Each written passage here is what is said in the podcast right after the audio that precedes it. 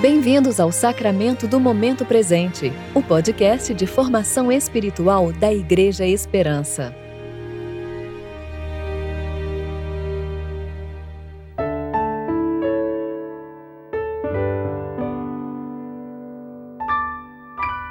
Hoje é segunda-feira, 27 de junho de 2022, tempo de reflexão do segundo domingo do tempo comum.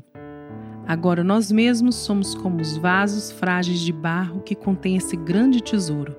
Assim fica evidente que esse grande poder vem de Deus e não de nós.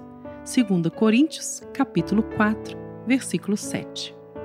Eu sou Júlia Ribas e vou ler com vocês a reflexão de Fábio Seabra referente a 1 João, capítulo 2, versículos 7 a 11.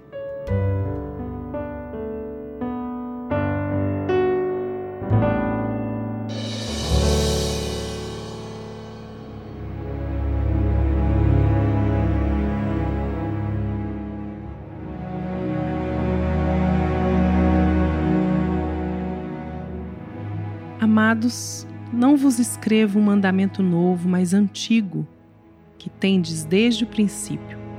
Esse mandamento antigo é a palavra que ouvistes.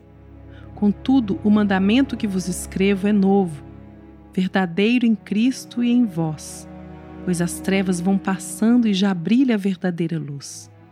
Aquele que diz estar na luz, mas odeia seu irmão, até agora está nas trevas. Aquele que ama seu irmão permanece na luz e nele não há tropeço. Mas aquele que odeia seu irmão está nas trevas e por elas anda, sem saber para onde vai, pois as trevas lhe cegaram os olhos.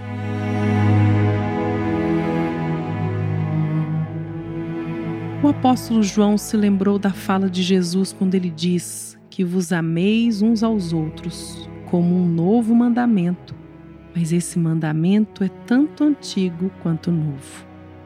Antigo porque Deus amou.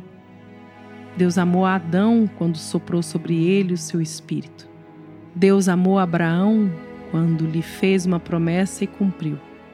Deus amou Isaac, o filho da promessa de Abraão, quando lhe proveu o cordeiro para o sacrifício. Deus amou Jacó quando mudou completamente sua história. Deus amou José ao livrá-los das desventuras de sua vida, cumprindo cabalmente o seu propósito em sua vida. Deus amou Moisés quando este foi jogado no rio para fugir dos perseguidores dos filhos dos hebreus. Deu-lhe morada, educação e lhe mostrou a terra que mana leite e mel. Deus amou os hebreus quando ouviu o seu clamor e os libertou da tirania e escravidão. Deus amou Davi, um homem segundo o seu coração. Deus amou os profetas, os homens comuns. Deus amou. Esse é o antigo mandamento de Deus: amar. A realidade do amor de Deus distingue o reino da luz do reino das trevas. Distingue quem pertence e quem não pertence ao Senhor. Deus amou o mundo de tal maneira que deu seu Filho unigênito para que todo aquele que nele crê não pereça, mas tenha vida eterna. Deus se deu por amor a nós. Jesus traçou um nítido contraste entre o amor que domina dentro da comunidade cristã e o ódio que o mundo demonstra com respeito aos cristãos. Por isso, João alerta que alguns dentro da comunidade não são cristãos por não carregar a identidade do amor de Deus em seus corações. O apóstolo é categórico quanto à distinção dessas pessoas. Aqueles que estão na luz e odeiam seus irmãos estão em trevas. O ódio não é marca do cristão. Não faz parte do caráter cristão. Mais para frente nesta carta, João vai dizer que aquele que não ama não conhece a Deus, pois Deus é amor.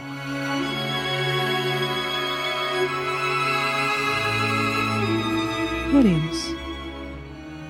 Ainda que eu falasse a língua dos homens e dos anjos, mas não tivesse amor, seria como o metal que soa ou o prato que retine.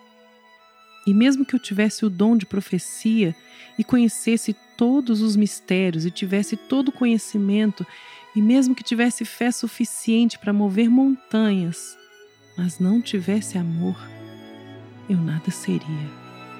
Mesmo que eu distribuísse todos os meus bens para o sustento dos pobres, entregasse meu corpo para ser queimado, mas não tivesse amor, nada disso me traria benefício algum.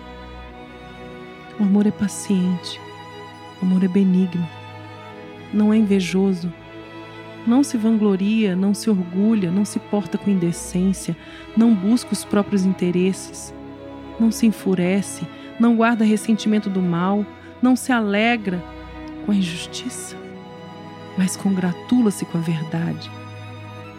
Tudo sofre, tudo crê, tudo espera, tudo suporta.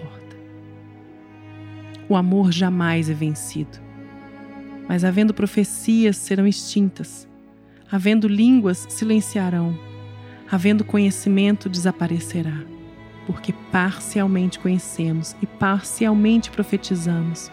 Mas quando vier o que é completo, então o que é parcial será extinto. Quando eu era criança, falava como criança, raciocinava como criança. Mas assim que cheguei à idade adulta, acabei com as coisas de criança. Porque agora vemos como por um espelho, de modo obscuro, mas depois veremos face a face. Agora conheço em parte, mas depois conhecerei plenamente. Assim também sou plenamente conhecido. Portanto, agora permanecem estes três: a fé, a esperança e o amor. Mas o amor é o maior deles.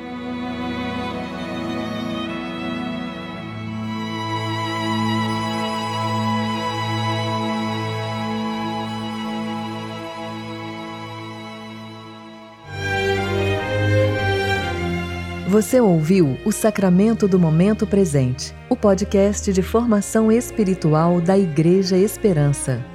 Que a palavra de Deus habite ricamente em seu coração e preencha sua vida com sabedoria.